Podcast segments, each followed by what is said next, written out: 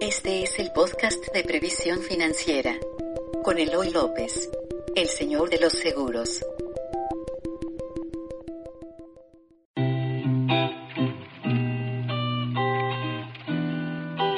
Bienvenidos a este nuevo capítulo de Vitalis Podcast y de YouTube. Soy Eloy López, me conoces como el señor de los seguros y el día de hoy tengo un invitadazo que si estás en YouTube tal vez ni lo has visto ni te lo esperas. Es un invitado sorpresa que a quien tengo el privilegio de conocer hace yo creo que 27 años. Cuando yo no tenía hijos, él apenas tenía una hija, ahora él ya es abuelo. Él, él ya es abuelo, mi hijo, el mayor, está a punto de entrar a la universidad. Y esa sorpresa, para quienes le van a la América, o para quienes siempre me están preguntando por él, es el señor Miguel Herrera. Miguel, gracias, bienvenido.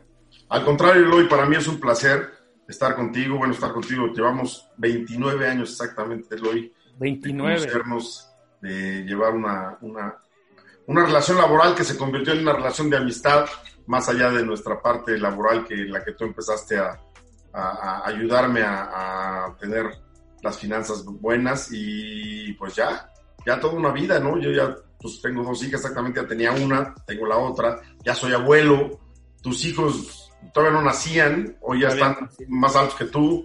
Eh, la verdad es que está, eh, esto ha sido pues, caminar muchos, muchos años, muchos años juntos de la mano, ¿no? Y oh, cosa por la que yo te doy las gracias mucho desde que te conozco, siempre fui tu fan en, desde que eras futbolista eh, pero te agradezco mucho la amistad que siempre pues, nos has brindado desde que me iba a casar. Recuerdo todavía tenemos ahí el, el que los regalos que hemos recibido de tu parte en todos los sentidos y la amistad.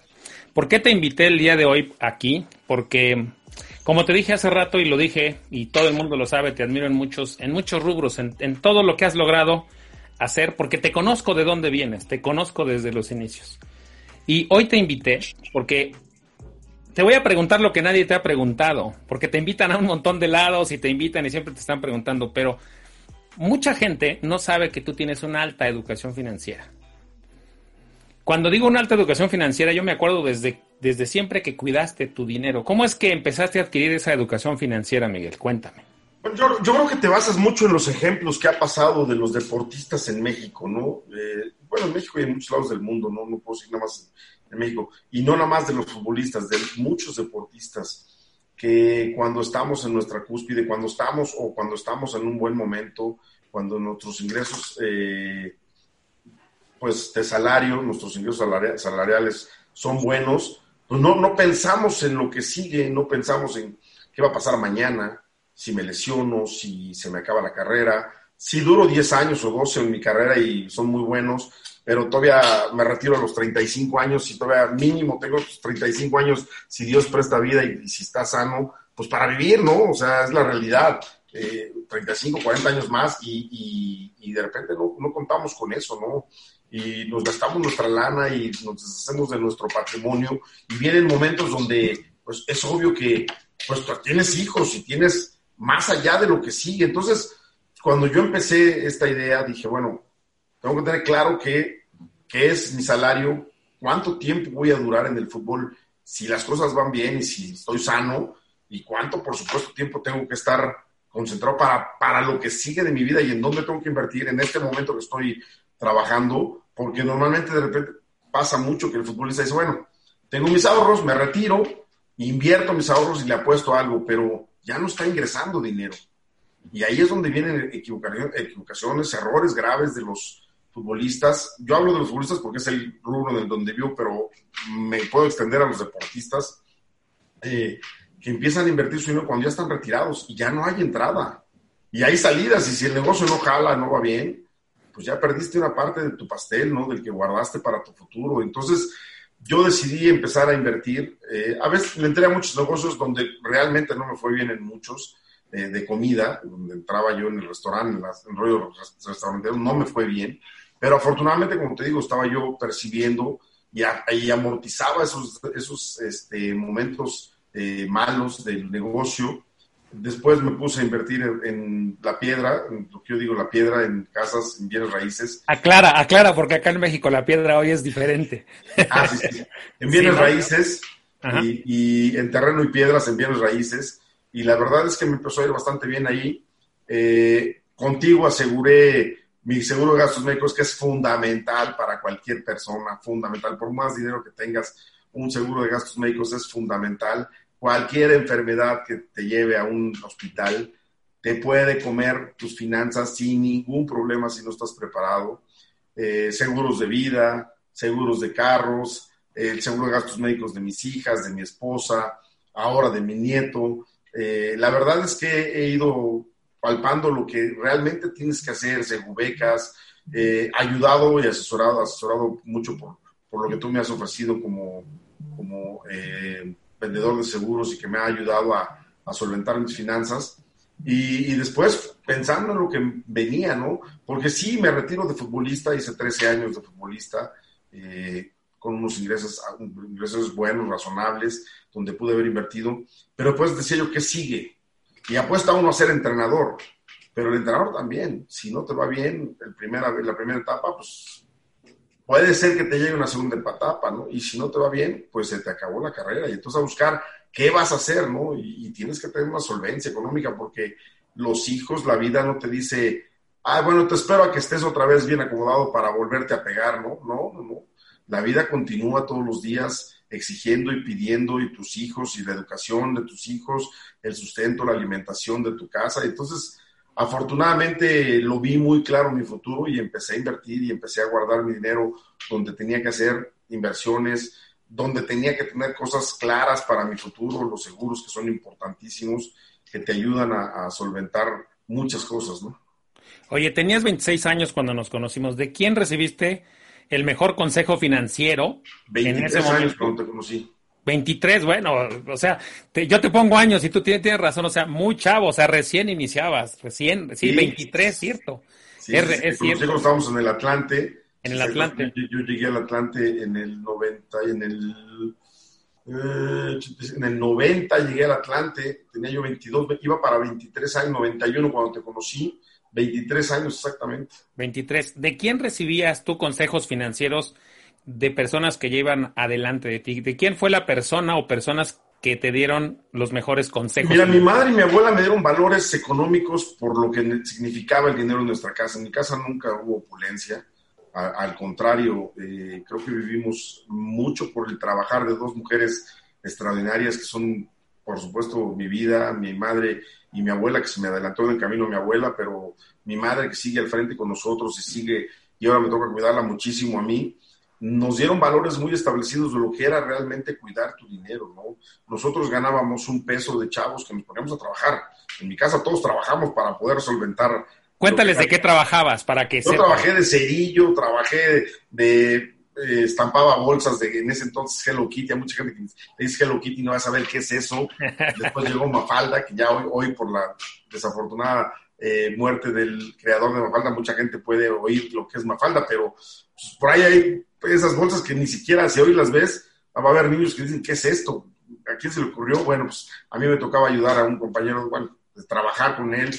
Estuve trabajando en una imprenta, acomodando las, las, este, las hojas de, de, de, las, de las imprentas.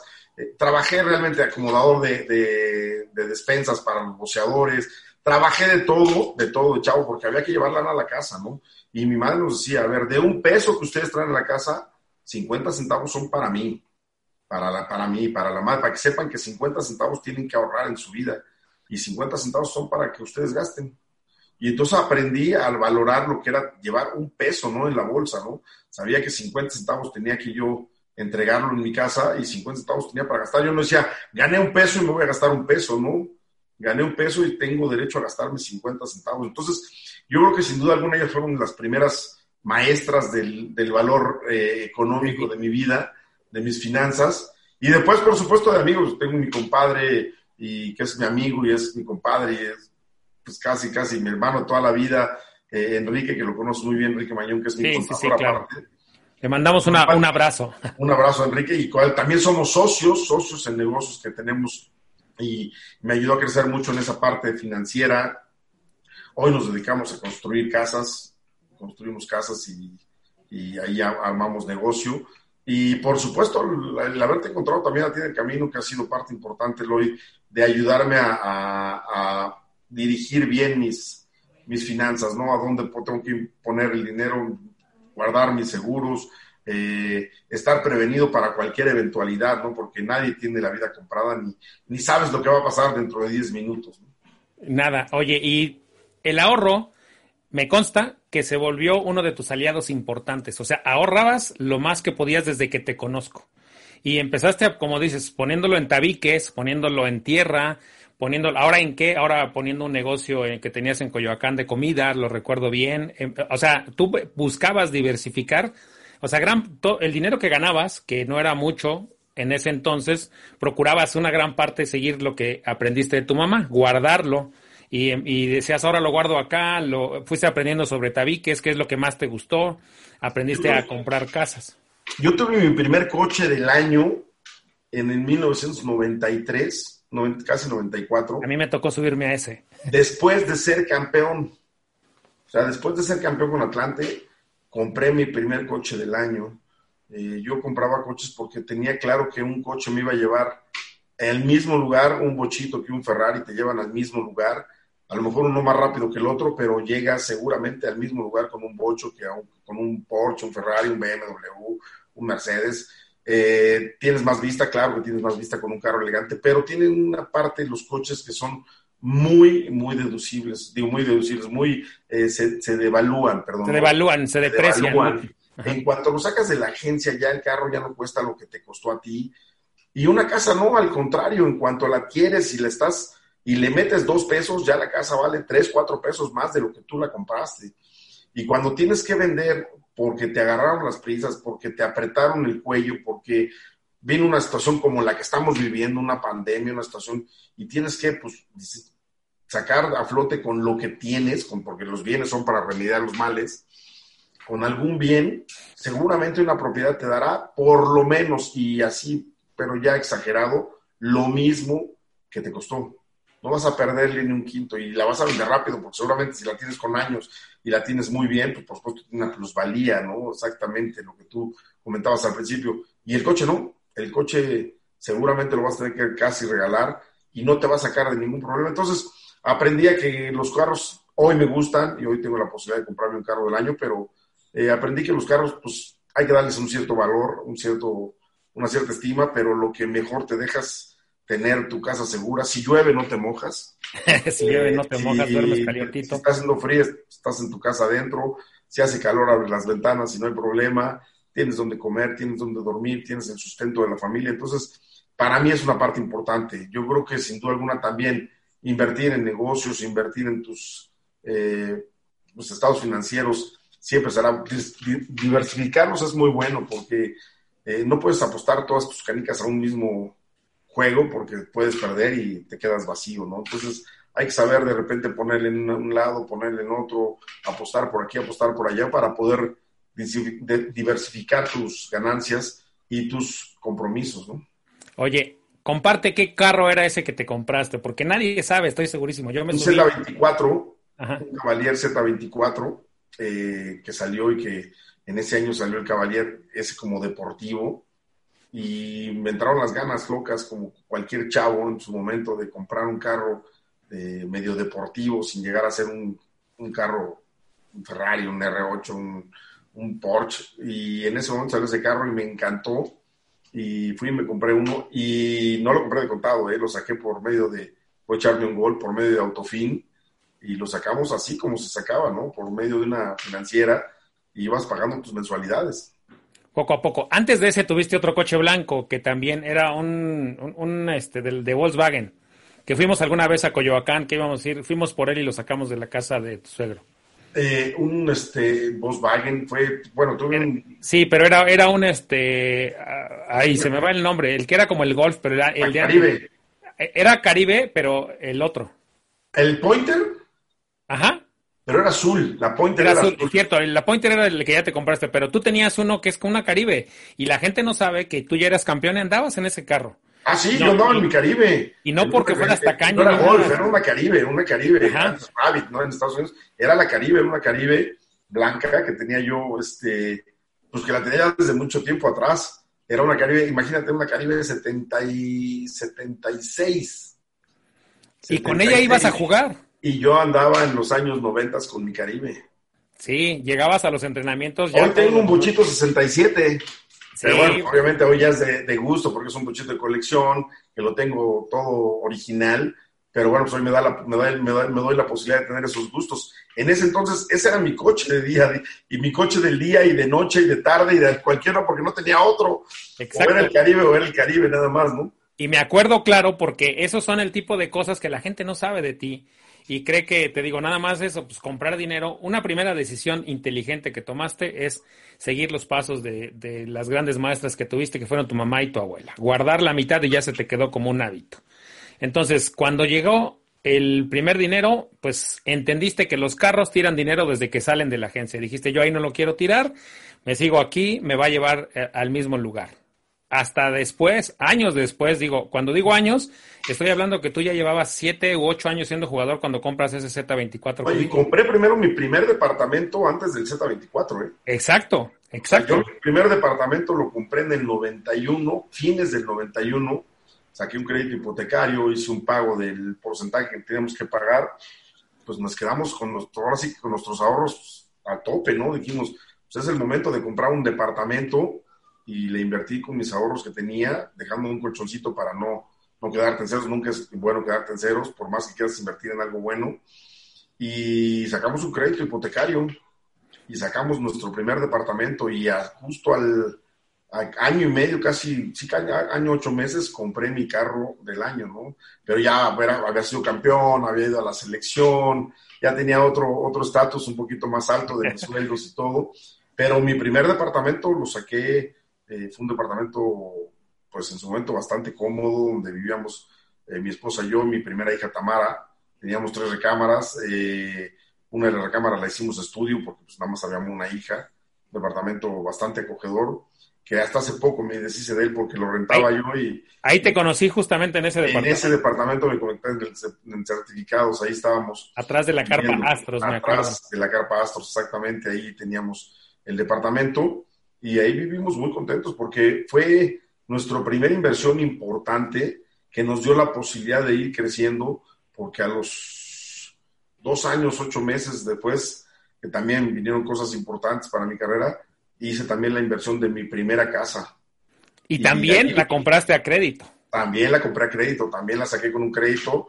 Entonces renté mi departamento, que me ayudaba a pagar el crédito del departamento, y entonces ya mi dinero era del sueldo, pues obviamente sacándolo el día con día de nuestra vida, pues decía, bueno, pues a ver esto, esto, más el crédito hipotecario de la casa, ¿no? Porque afortunadamente el, departamento se fue pagando eh, solo, entre la que la renta y un poquito que le tenía que yo poner, pero el crédito de la casa sí llegaba un momento que nos apretaba, ¿no? Porque pues era un crédito hipotecario importante, ¿no?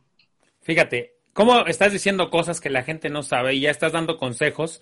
Yo te iba a pedir, dale tres consejos a la gente, pero ya los fuiste dando. Primero, en, háganle caso a sus mamás, a, a esos hábitos que ya traen. Si son buenos, síganlos. No se aloquen con sus primeros sueldos. El primer, hagan orden no se deslumbren.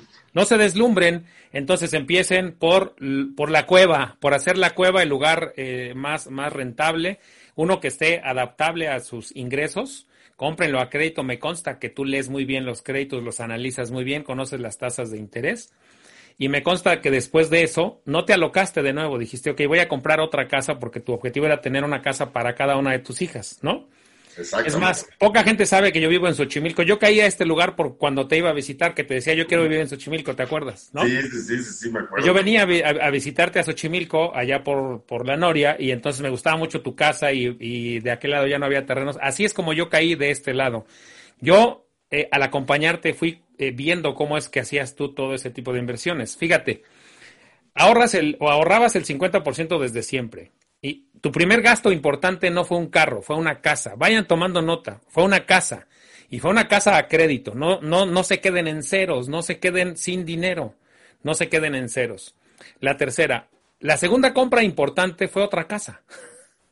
No un carro. O sea, observen, el carro importante no llegó hasta después. hasta después de que ya Miguel tenía como siete u ocho años trabajando ya, mucha gente piensa que un futbolista pues gana mucho dinero, ya no tiene que eh, voltear a ver su presupuesto. Y hay muchos futbolistas y deportistas profesionales que lo hacen. A mí me consta que tú arrastras el lápiz. O sea, me consta desde siempre que tú agarras y dices, a ver, ¿cuánto estoy ganando ahorita? Tú no haces sueños, ni dices cuánto puedo ganar mañana, ni cuánto voy a ganar si me invitan a... Tengo lo del día de hoy, mañana no sabemos qué va a pasar. Y, arrastras el lápiz, ¿es cierto o no? Exactamente, hago mis cuentas y voy sacando deducciones de lo que se puede gastar de lo que podemos ahorrar para el día de mañana no nos apriete la, cuerda, ¿no? De que sepamos de que si hay momentos como en este momento estamos viviendo todos los mexicanos y todo el mundo, una pandemia que no está pronosticada para nadie y que no, no estamos en el contexto de saber, hoy afortunadamente guardado en casa puedo estar muy tranquilo, eh, puedo tener eh, no los lujos que por salir, pero los lujos que me puedo dar en mi casa, que es la casa de todos ustedes, y por supuesto estar tranquilo y a gusto porque sé que tengo mi guardadito para cualquier eventualidad de este tipo. Ni digas la casa de todos ustedes que mañana te caemos ahí todos. ¿eh? Como dirías tú, dilo, de, dilo de broma y mañana te caemos, que ya, ya vimos las carnes asadas que haces ahí. Lo bueno es que no vamos a dar tu dirección porque sí te caen mañana. Ok, entonces, eh, cuéntame qué tanto arrastras el lápiz. No, bastante, bastante, le hago mucha cuenta, ¿no? Y, y porque además hoy en día, no nomás hoy en día, ¿no? Desde que empiezas a generar una cierta cantidad, yo estoy dado de alta en Hacienda desde mi primer día como futbolista hasta la fecha actual, y Hacienda es un severo eh, ojeador de lo, de lo, que estás haciendo, ¿no? A mí me han hecho cerca de cinco o seis auditorías, de las cuales afortunadamente he salido bien en todas, he estado atento y he, y he estado cumpliendo con los deberes como mexicano que uno tiene, que son cumplir con tus impuestos. Entonces, pues todas estas cosas tienes que achicarlas, ¿no? Hoy gano 10 pesos, de los cuales por impuestos, menos mis eh, pues notas, mis facturas que saco y todo esto, pues tengo que pagarle a Hacienda tanto. Mi vida eh, hoy en día cuesta, eh, mi mujer, mis dos hijas y yo, en su momento, pues nos cuesta tanto la escuela, sustento, alimento, vestido, eh, los pequeños detalles de lujos, pues ya nos costó tanto. Y de repente el crédito hipotecario y de repente ya no podía guardar el 50%, ya estaba yo guardando nada más el 20%. Pero bueno, decía, ok, estoy guardando todavía, ¿no? Que eso es importante. A veces no siempre se puede guardar lo que uno pretende, el 50, el 60, el 40. Siempre nos ponemos una idea, pero hay días o hay meses o hay momentos que la vida te aprieta y dices, bueno, pues este mes pues no, puedo, no puedo guardar los 50 que siempre normalmente guardo, hoy voy a guardar el 20 o el 10 pero estás guardando, o sea, quiere decir que sigues manteniendo con el lápiz, arrastrando tu lapicito, como exactamente dices tú, las cuentas para que te dé y te alcance a sostener, sostener, perdón, tu vida y no te endrogues, porque ahí vienen las drogas, ¿no? Eh, pues tengo una tarjeta de crédito y pues, ahorita le pego a la tarjeta de crédito total, con esa salgo adelante en el momento. Pero cuando te llegue el interés, es un interés alto, y cuando te, gastaste 10 y de repente te dicen, pues ya debes 11, dices, ay, ¿cómo que debo 11 si gasté 10? Pues la gente no piensa en los intereses. Y entonces, bueno, pues hoy voy a pagarle los mil, los mil pesos o el peso que tenía pensado. Sí, pero no estás pagándole al, al, capital el 100%, estás pagando al interés y te toman un poquito al capital, ¿no? Entonces, así son los créditos hipotecarios. Los primeros meses no ves bajar tu crédito y dices, pues, yo pago y pago, llevo tres años pagando y no le veo que baje el crédito hipotecario. No, porque los primeros años, los primeros dos años y medio de tu crédito hipotecario, el 98% va al interés. Ok. Y, el, y el fondo al capital es muy poquito, muy bajito, ¿no? Y, y ahí vas creciendo y cuando vas ya pagando tu interés, llega un momento que ya empiezas a ver que, que, el crédito, ah, pues ya le veo que ya va bajando porque ya le estás pagando al crédito realmente a tu, a, la parte donde realmente te prestaron, el interés ya va disminuyendo. Entonces, hay muchas cosas que tiene que manejar la gente, ¿no? Decir, me voy a comprar una casa, pido prestado 10 pesos, total, en 10 años, a un año, por, a un peso por año sí lo logro, pero no son 10 pesos lo que tienes que te pagar te prestan 10. Te prestan 10. pagando 15 o 16. Y eso es lo que tiene que tomar en cuenta la gente, porque si no, ahí vienen los momentos de endrogarte, los momentos de ya la soga al cuello, las tarjetas de crédito son. Yo las sé usar perfectamente bien, gracias a Dios aprendí. Eh, uso una que todos conocen, que se tiene que pagar sí o sí. Cada mes. American Express, que es, que tienes que pagar sí o sí todo el, todo el saldo cada mes y no te drogas cañón.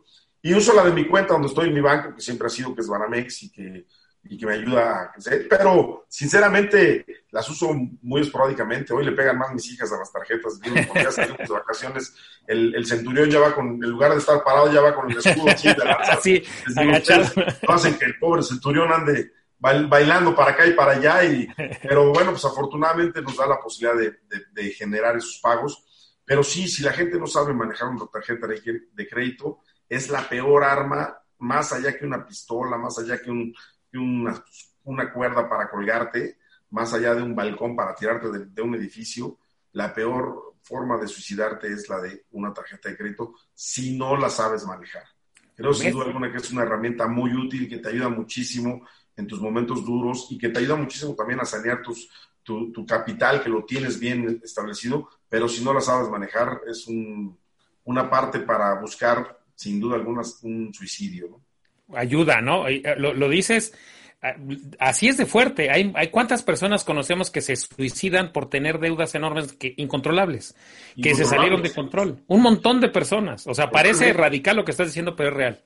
Y creen que cuando ya se van, pues ellos sí se van desde esta vida y hay gente que dice, pues adelantó en el camino o se, o se anticipó su, su, su camino pero le dejan, siguen dejando compromisos muy fuertes a la familia, ¿no? Ellos ya se liberaron, pues sí, pero los familiares después, pues oye, no, pues que, pues sí, pero tenía aquí a, cuenta esto, esto, y de repente llegan y te saquean tu casa, pues sí, pues lo debía, pero ya no, ya no está el señor, pues te lo tengo que quitar, y, al final de cuentas, de repente son circunstancias que, que uno tiene que afrontar. Entonces, sí es importante saber manejar tus momentos, por más críticos. Yo sé que hay mucha gente que nos pueda estar oyendo y que vive al día, ¿eh? no tendrá la posibilidad de, tener alguna ayuda, una, un ahorro, pero si vives al día y vives con tu sueldo, si ganas tres, gasta tres. No gastes tres 10, ni 3.5, ni 3.4. Ya no digamos 4, ¿no? Por supuesto, no 4 ni... 4 ni en No gastes 3 punto y nada gasta tres, ganas tres, gasta tres, porque tu, tu punto y algo o tu excesivo de tu sueldo, nadie te lo va a dar. Y eso lo vas a ir arrastrando y arrastrando y arrastrando. Y cuando te das cuenta, tú dices, yo gastaba 3.2, 3.2, ¿por qué hoy debo 7? Pues porque ese punto 2 se fue arrastrando, arrastrando hasta convertirse en 4, más allá de lo que ganas.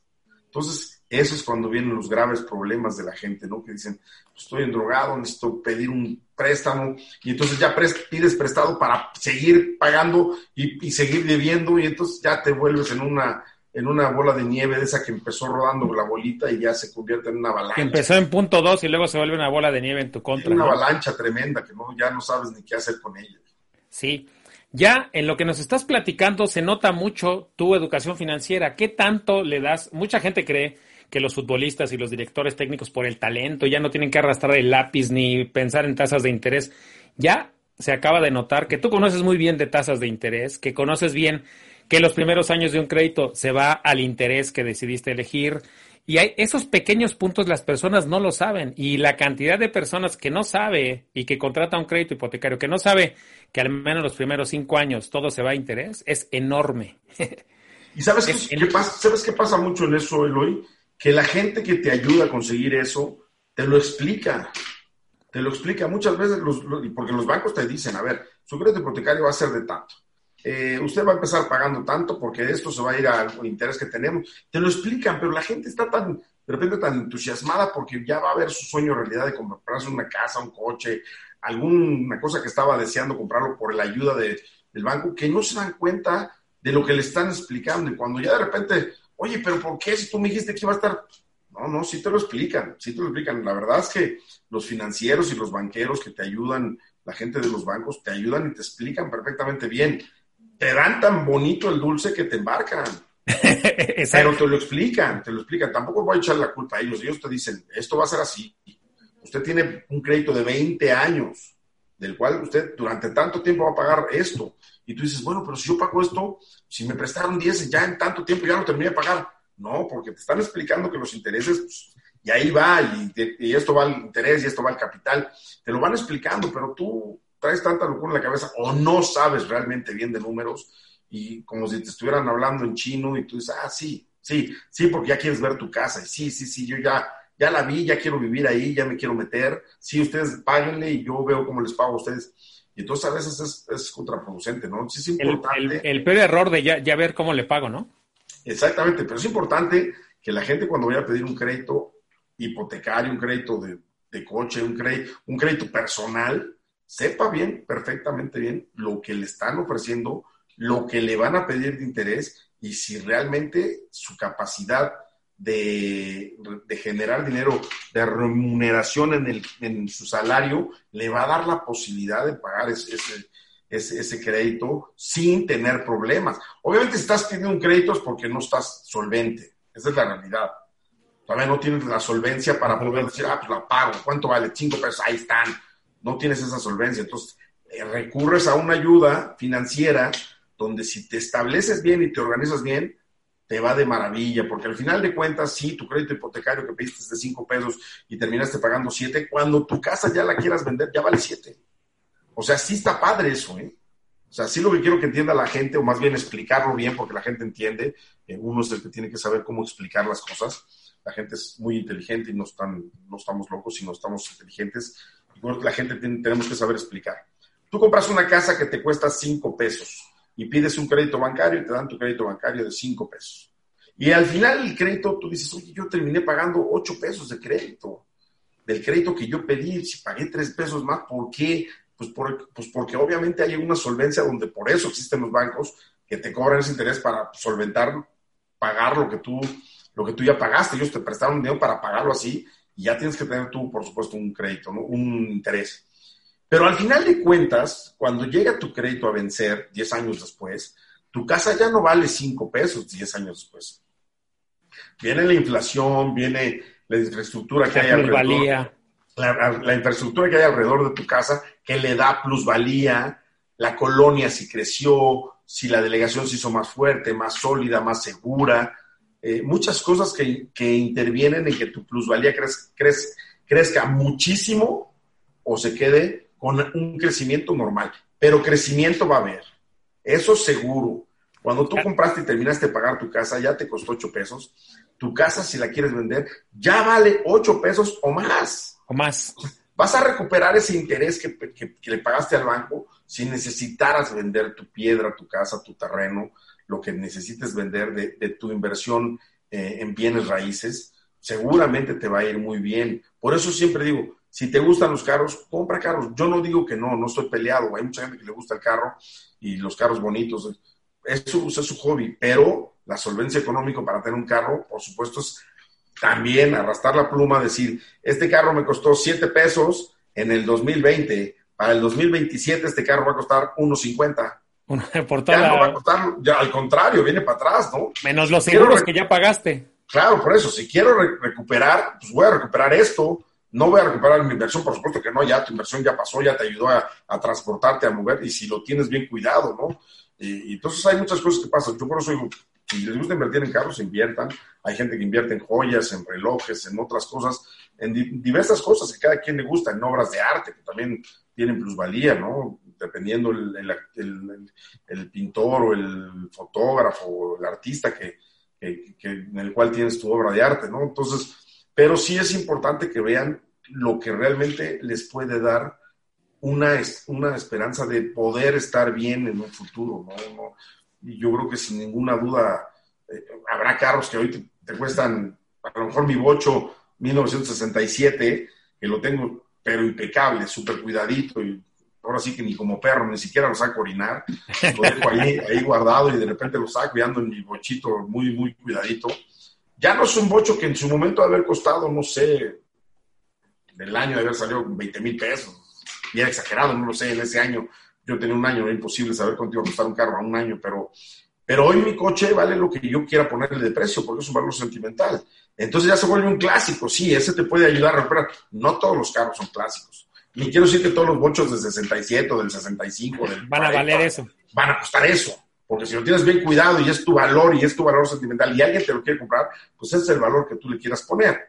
Pero si nadie te lo quiere comprar, pues no vale nada tu carro. Tu carro vale lo que tú piensas, ¿no? Y eso es, eso es, eso es lo importante, saber de, de, todo lo, lo, que tienes que invertir. Pero sin duda alguna, yo creo que la mejor enseñanza que le puedo decir de mi persona hacia la gente es analicen bien lo que están a puntos de, de contratar, eh, un crédito bancario, un crédito hipotecario, un crédito de cualquier índole de crédito, tener una tarjeta de crédito para solventar, no gasten más de lo que ganan. Esa es la primera clave y base de que tu futuro esté asegurado. No gastes más de lo que ganas. Si gastas más de lo que ganas, segurito te va a llevar pifas. Segurito. No hay vuelta de uno. Hay, yo no conozco a nadie que gaste más de lo que gana y esté como si nada. Porque va a estar en el momento que gastó, dice, sí, me gasté, compré, ya me Pero a los, cuando lleguen los cobros, ¿cómo pago? Si no me alcanza, pues si gasté, gasté más de lo que estoy ganando, ¿cómo pago? No me alcanza. Ya empieza la soga al cuello, sí, los momentos que los que estás gastando y estás adquiriendo los cosas, los disfrutas. Son divertidísimos. Tienen las formas de pago y ahí es donde la gente empieza a sufrir, a, a meterse en más problemas. Entonces, yo creo que la clave, sin duda alguna, de una buena economía o de una economía sana para la familia es no gastes más de lo que ganas. Empecemos por ahí, no gastar más de lo que ganas. Miguel, ya yo te prometí que iban a ser 45 minutos máximo, ya sé que andas muy ocupado. Para la parte final, ¿qué tan importante se han vuelto los seguros en tu estrategia de educación financiera? Muy importante, son parte de la base de mi crecimiento, ¿no? Tú me diste una, un, sustento, para mi familia, como digo, en la parte médica, que es definitiva, cuando no tienes un seguro social eh, garantizado o que lo tienes poquito, si tienes una enfermedad muy grande, una enfermedad desafortunada como un cáncer, una cosa así, a cualquier familia la funde, ¿no? Si tienes, no tienes un seguro establecido, eh, desafortunadamente vas al seguro y te te dicen, ah, aquí, pues ni modo, pues, a pagar y a pagar. Y no hay bolsillo, no hay bolsillo que le dé la cantidad de dinero a una enfermedad desafortunada, ¿no? Ya digamos, si tu ser querido o tú mismo pues, te vas rápido, dices, bueno, pues no, no los endrogué. Pero si no es así, es un golpe terrible, ¿no? La seguridad de la educación de mis hijas con un, una segubeca que tú me propusiste para mis dos hijas, que me acuerdo cuando me los dijiste, es que la Segubeca, yo, yo decía, güey, si mis hijas tienen cinco años, cuando compré el primero fue de Tamara, dije, güey, estás loco, Si, Tamara tiene cinco años y Michelle tiene dos, güey, ¿qué me estás hablando? Y me dices, no, pero vas a garantizar la escuela y cuando ellas ya cumplen la mayoría de edad, si tú faltas, les van a dar tanto. Y entonces me lo llevo la idea a la cabeza y empiezo a pensar y a pensar. Y digo, tiene razón, porque si el día de mañana yo no tengo la seguridad de mi vida completa, pues les voy a asegurar por lo menos que ellas tengan la preparación para lo que sigue de su vida, que es lo único que les puedes dejar realmente como herencia, que es su educación, ¿no? O sea, les podrás dejar muchas cosas, pero lo, tangible para ellas es que si no tienes muchas cosas que darles, la educación es un valor muy importante. Eh, seguros de vida, ya cobré mi seguro de vida. ya cobraste. ya cobré dos seguros de vida. Dos, ajá. Me ayudaste a cobrar mis seguros de vida después de tantísimos años de pagarlo y cuando te lo pagan y te lo dan, ay, qué, regalo navideño se, siente a todo dar, eh, puedes eh, adquirir una cosa importante para seguir, por supuesto, tu, tu, vida. Me has propuesto otro seguro de vida y yo digo, bueno, afortunadamente con lo que he hecho ya un seguro de vida ya no es, no es tan indispensable y tú has seguido insistiendo y, y no, no, no, te creas que no lo dejo pensar porque me acuerdo perfecto cada día que me, propones hacer cosas, no a lo mejor como un seguro, pero un seguro del retiro, cosas así que me has, me has ofrecido y, y que los tengo en mi cabeza, no te creas que no pero lo hemos ido dejando. Afortunadamente hemos llevado bien las finanzas para decir, bueno, ya de aquí en adelante ya estamos solventes, ¿no? Pasara lo que pasara, pero, pero sí fueron fundamentales para poder tener un crecimiento con seguridad. ¿Y qué hablo de seguridad? De pagar mi seguro de gastos médicos. Yo te iba pagando mes con mes y tú a veces pagaba un poquito más. ¿Te acuerdas? Pues, a ver, pues cóbrame cinco mil pesos aquí todos los meses. Oye, pero son tú, métele 5 mil pesos ahí y cuando ya llegue el día del pago, te lo agarras todo eh, anual y me sale más barato pagarlo anualmente, pero yo lo voy a estar pagando mensualmente a un, a un, a un abono que tú al año, pues obviamente me cuesta más barato, ¿no? Cuando lo compras al año, seis meses o por mes, sube, el, incrementa un poquito el seguro, ¿no? Y al final de cuentas, eh, si lo pagas mensualmente, en lugar de ser 10 pesos, pues a lo mejor son 11.50, ¿no? Pero si lo pagas a los seis meses, pues a lo mejor son 11 60. Pero si lo pagas en un año, el anual, te lo dejan en 10 pesos. Y dices, pues. Mejor, le adelanto. Le voy adelantando y cuando venga el día del pago, hacías tú el cargo. Y eso era algo que me ayudaba muchísimo, a, tener, a tener eso, la seguridad de que mi familia iba a tener un bienestar por el seguro de gastos médicos terminé pagando las segubecas de mis hijas, que también afortunadamente ya se las pagaste. Ya, lo, logramos, vamos a decir. Bueno, lo lograste tú, que tú lo pagaste, no, yo No, pero tú también me ayudaste a, tenerlo y, logramos tener esa, esa estabilidad eh, para mí, para mis hijas. Eh, y nos ha seguido manteniendo, ¿no? Tú eres, has sido un aliado en la ayuda porque mi mujer sale corriendo al hospital y el primero teléfono que marca ni siquiera es a mí, es a Eloy. y habla Eloy para decir, Eloy, estoy yendo al hospital. Y Eloy, la verdad, siempre se mueve rapidísimo. Y sí, señora, y a veces llegas antes que llegue yo. Estoy de repente en los entrenamientos y me entero cuando voy saliendo y ya estás tú en el hospital y eso te lo agradezco infinitamente. Pero eso sin duda alguna ha sido una ayuda y un crecimiento de sustentabilidad, de poder estar tranquilo, de, de saber que mi familia salía disparado, corría para algún lado o para alguna situación y teníamos la seguridad de que el seguro siempre estaba pendiente, ¿no? Pues ahí estamos, Miguel. Ya como último, ¿Qué tan importante? Fíjate, es importante lo que ya fuiste diciendo y, quiero que la gente lo vaya agarrando. Ahorraste el hábito desde tu abuela y tu mamá que te lo dieron.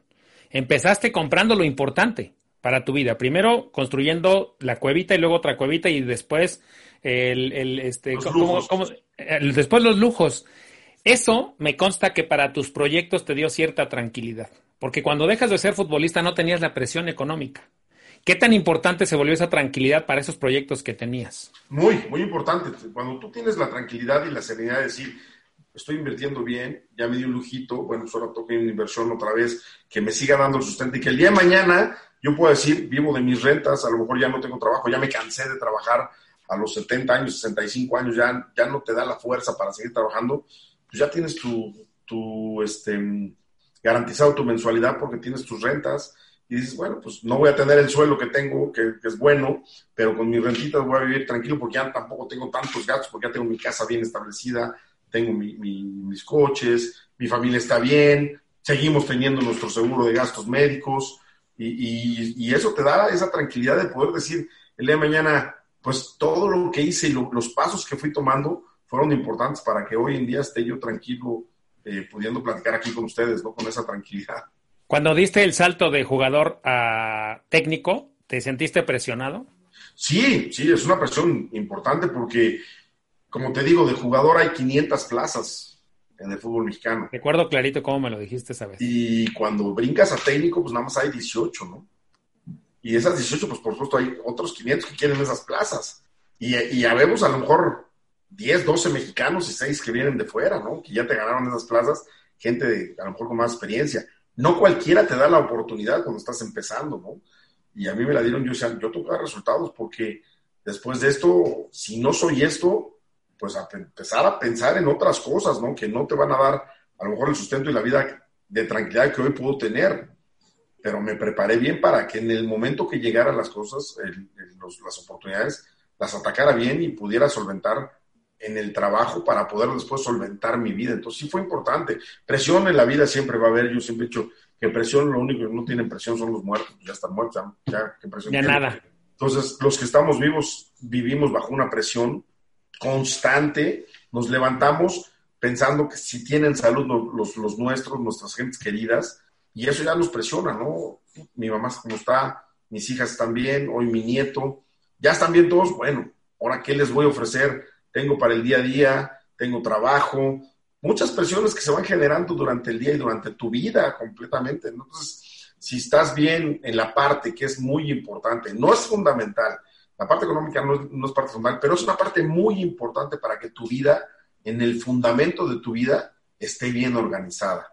Si tú estás bien económicamente, estás bien, eh, no eres millonario, estás bien económicamente, o sea, en tu sustento bien, bien organizado, no gastas más de lo que ganas y haces buenos tus inversiones, ganes poquito, ganes mucho, lo haces bien, estarás muy bien para tu vida, para, para vivirla, para disfrutarla, para vivir con sentido y sin preocupaciones. Reitero, si eres, ganas mucho, pero gastas mucho, tampoco te va a ayudar. O sea, si hay uno que gana 100, pero gasta 120, va a estar gastando 20 pesos. Y Toda la vida. que de mañana se van a volver una losa que es imposible. Obviamente, mientras más gastas, pues más grande es la losa, ¿no? A lo mejor hay, gente que gasta muy poquito y trae una piedra, pero hay gente que gasta más y trae una losa, y hay otros que traen un edificio ya encima, ¿no? Y peor los que ganan poco y gastan mucho, porque entonces sí, esos echan... Ma- mala fórmula, ¿no? Entonces, yo, yo creo que sin duda alguna es- eso, eso es parte fundamental de, de poder tener tu vida, ¿no? Que tengas bien fundamentado lo que quieres hacer. Tus finanzas tienen que ser importantísimas para tu vida, para que tu vida tenga tranquilidad, ¿no? Que los tuyos estén bien, que los puedas eh, tener bien en la parte económica, que tú a tu vejez digas, tengo para retirarme, tengo para estar tranquilo en mi casa, y no seas el día de mañana una carga para nadie, ¿no? Eh, muchos decimos queremos ayudar siempre a nuestros papás, pero a veces no podemos ayudarnos a nosotros y queremos ayudar a alguien más. Y luego los papás pues es más difícil, ya están grandes, son ancianos y es difícil de repente ayudar. Si no puedo ayudarme a mí, ¿cómo voy a ayudarlos a ellos? Entonces nos volvemos una carga para todo. Entonces sí es importante poder decir que el día de mañana podamos, puedas llegar a tu vejez sin ser una carga para nadie y pasándola tranquilo, ¿no? Que lo disfrutes, ¿no? De la mejor forma, si lo organizas bien y por supuesto las finanzas son importantísimas para que tu vida esté bien organizada. Miguel, te agradezco de verdad muchísimo el que hayas concedido este tiempo. Sé que andas súper ocupado. Te agradezco los consejos que les diste a todos los demás. Señores, les traje a Miguel Herrera para que todo el mundo cuando sabe que soy tu, tu agente de seguros, oye, tráeme un autógrafo, salúdame. Si yo te mandara todos los saludos, aquí ya se los traje, ya les dio consejos, ya por favor no me piden autógrafos porque ya se dieron cuenta. Él los va a dar encantado, pero a veces llevarle millones de papeles para que me los firme. Pero aquí ya les manda un saludo a todos los que siempre me están pidiendo, oye, dile a Miguel que me salude. Saluda a todo el público. Claro que sí, Eloy, saluda a toda tu gente, a toda la gente que conozcas muchísima, a toda la gente que tiene el gusto como yo de que seas nuestro agente de seguros, pero además, para mí, ojalá y a toda la gente igual, nos brindes tu amistad, eh, tu cariño, tu siempre entusiasmo para poder realizar tu trabajo, eso es indescriptible. Te agradezco muchísimo, saludo a toda tu gente que me ha mandado saludos, saludos a todos, y sí, algún día, por, por supuesto, encantado de dar autógrafos con toda la gente y, y estar eh, conviviendo con ellos. Lo importante acá es hablar del sustento, de las finanzas. Espero haberles dejado un poquitito de mi idea. Eh, siempre jodo, jodo, perdón por la palabra, pero jodo a los muchachos, a los jugadores, que antes de que se compren un carro, no los dejo entrar al club si traen un carro del año, eh, si no tienen una casa antes, y lo he hecho con la mayoría de los futbolistas. Los molesto para que por lo menos yo sepa que el día de mañana esos muchachos van a tener la seguridad de tener su casita. Procuras crear conciencia y, y transmitir esa educación financiera que recibiste. Totalmente, siempre lo haré. El señor Miguel Herrera con nosotros, señores. Gracias, Miguel. Te mando un gran abrazo y te agradezco mucho de verdad esta, esta mm, grabación del podcast y este, este video. Pues al contrario, muchas gracias a ti por invitarme, Eloy. Esperemos que en tu podcast y tu video para YouTube tenga muchas visitas y alguna gente luego a yo poderle inculcar un poquitito de lo que, lo bien que yo he hecho en las cosas para mi vida, para mi futuro, ¿no?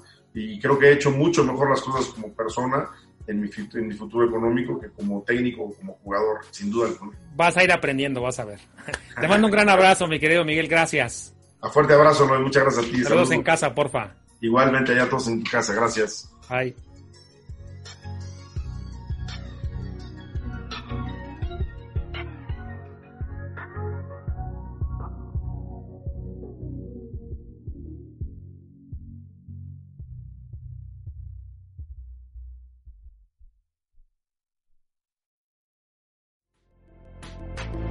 Por escuchar el podcast de Previsión Financiera con Eloy López, el señor de los seguros.